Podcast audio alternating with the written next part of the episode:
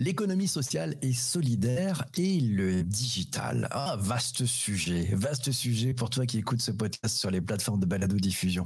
Ce matin, je ne suis pas venu seul. Je suis accompagné d'Alice, notre experte sur les tutos que tu peux découvrir sur le digitalpourtous.fr. Mais ce matin, Alice vient nous parler et vient échanger avec nous tous à propos de l'économie sociale et solidaire et du digital. Bonjour Alice. Bonjour PBC, bonjour à tous. Alors, le numérique, euh, tu le disais dans ton billet, permet tout. Et lorsqu'on parle de ses usages, on appelle ça le digital. Tu vas voir d'ailleurs, on va voir ensemble que l'économie sociale et solidaire s'est tiré son épingle du jeu du digital. Pour démarrer, comment définis-tu ce thème euh, de l'ESS et du digital et qu'est-ce que l'on appelle l'ESS alors ESS, c'est l'acronyme qui désigne l'économie sociale et solidaire et ça regroupe des structures qui vont concilier trois critères principaux.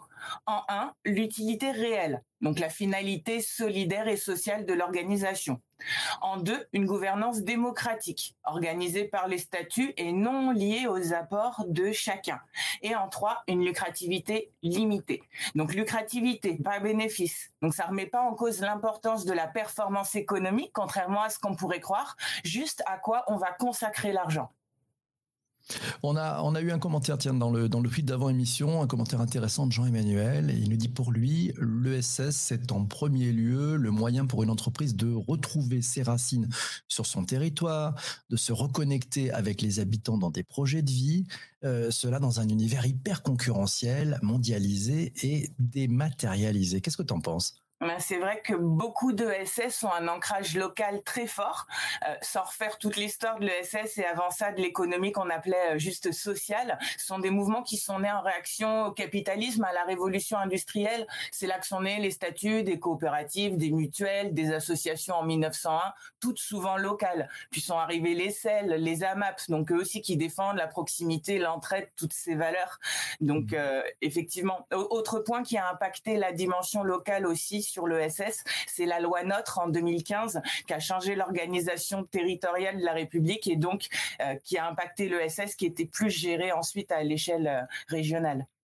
Quel type de, structures peuvent être ou peuvent devenir des, des ESS alors l'ESS peut prendre des formes juridiques très variées et ça dans tous les secteurs d'activité existants. Donc il y a les assos, les coopératives, les mutuelles, les acteurs donc de l'économie sociale dont on parlait, mais aussi depuis 2004 d'autres sortes d'acteurs comme des sociétés commerciales si elles répondent aux critères euh, attendus qu'on a listés.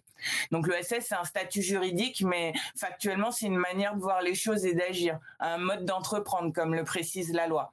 D'ailleurs si vous voulez en savoir plus, c'est la loi sur l'ESS du 31 juillet 2004 qui précise la définition et les conditions à remplir et dont certains critères sont vraiment très stricts. Ce ne sont pas que des bonnes intentions, ça demande des efforts euh, très concrets. D'accord. Et l'ESS, en quelques chiffres, ça, représente quoi en fait?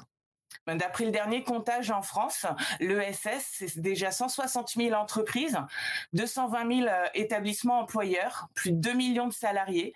C'est 10,5% de l'emploi en France et 14% du privé.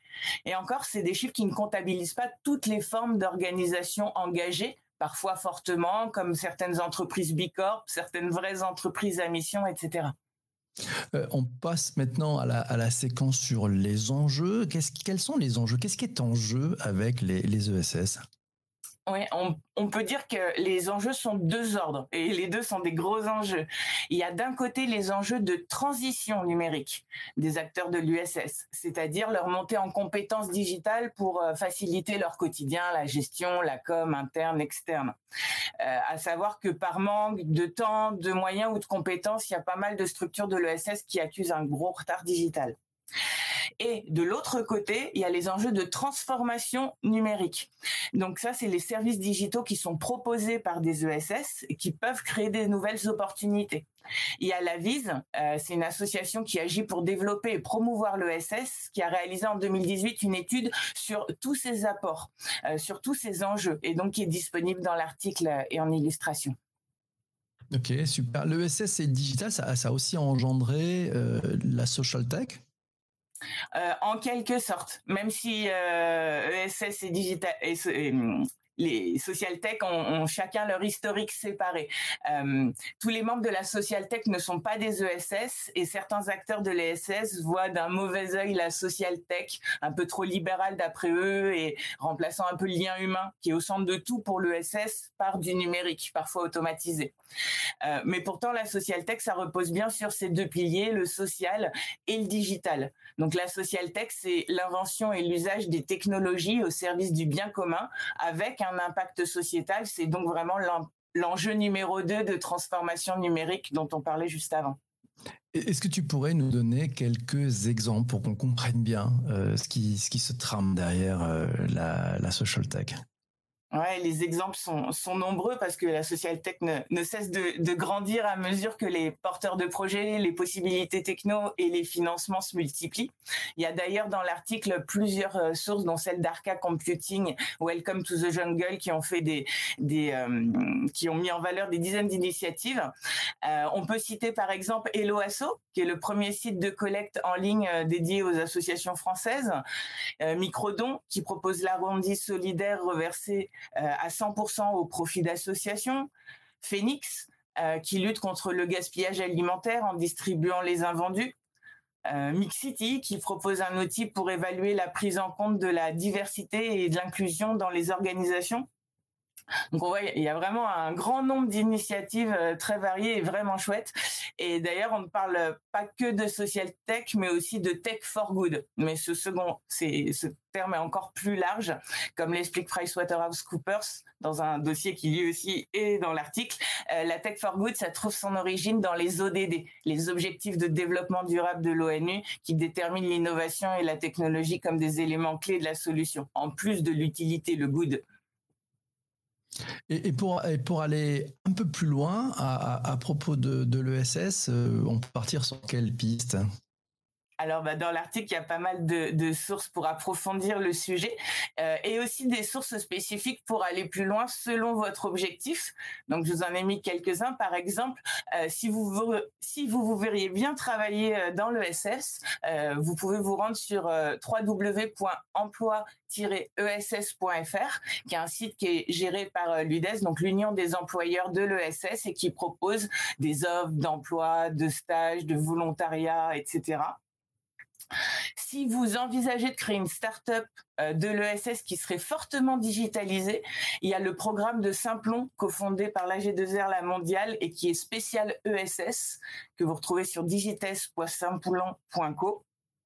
Et si vous voulez en savoir plus sur les différents labels existants, car on peut créer une entreprise à mission ou une bicorp solidaire sans être une ESS, je vous recommande la présentation des labels de Care News. Donc je ne vais pas appeler le, long URL, mais vous pouvez le retrouver euh, en ligne en tapant éclairage Care News label. Super, merci beaucoup Alice. Cet épisode sur les plateformes de balado-diffusion est maintenant terminé. On te remercie d'avoir écouté jusqu'ici. N'hésite pas à partager sur euh, tes réseaux sociaux. Il y a un petit bouton dans ton application de, podcast qui permet de, de, faire ceci. Voilà, si tu es sur Apple Podcast, tu n'hésites pas, tu mets 5 étoiles. J'espère que cet épisode t'a intéressé. Merci beaucoup Alice. On se retrouve demain matin pour un nouvel épisode du podcast. Merci à vous. Je te laisse. J'ai rendez-vous et nous avons rendez-vous avec toutes celles et tous ceux qui sont présents sur YouTube Live et sur Twitter en live. On va continuer la conversation.